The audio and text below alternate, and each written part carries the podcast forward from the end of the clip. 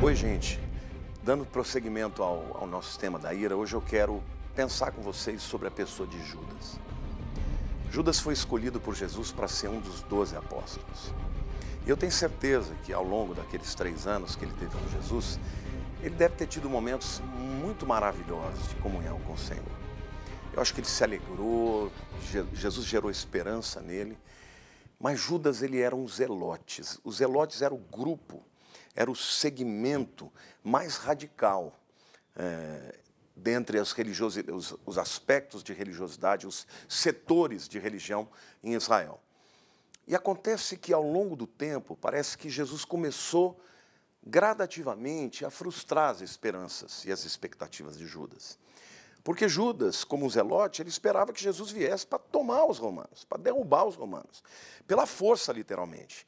Isso é tão verdade que no ano 66 depois de Cristo, uh, os zelotes começaram uma grande rebelião que acabou culminando com a destruição de Jerusalém no ano 70. Mas, pois bem, Jesus deixou claro para os discípulos: olha, não é para agora o meu reino, o meu reino não é deste mundo. Eu não vim aqui para derrubar Roma.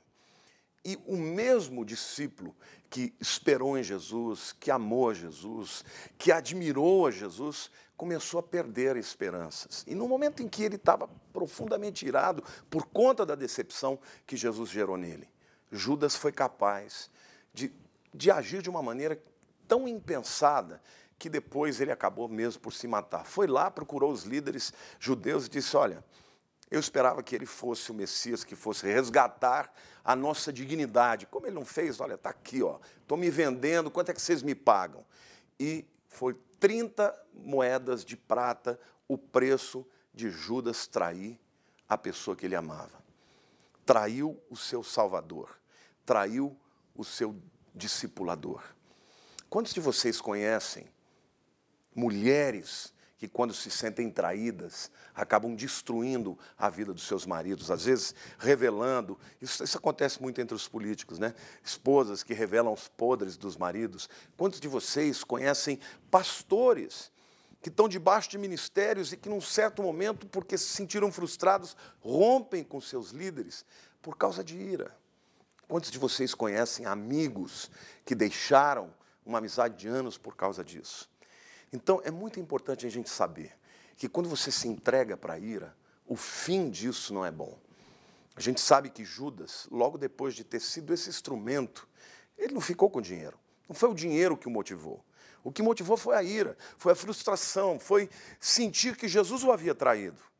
E mas depois que isso aconteceu, que ele viu Jesus morrendo, ele jogou as moedas e foi e se matou e se suicidou como se ele pudesse, com a sua morte, reverter o ato que ele tinha cometido. Sabe, querido, a ira sempre vai gerar em você atitudes que você não vai poder trazer de volta.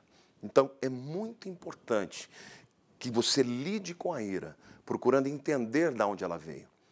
O que, que te provoca a ira? Respire fundo.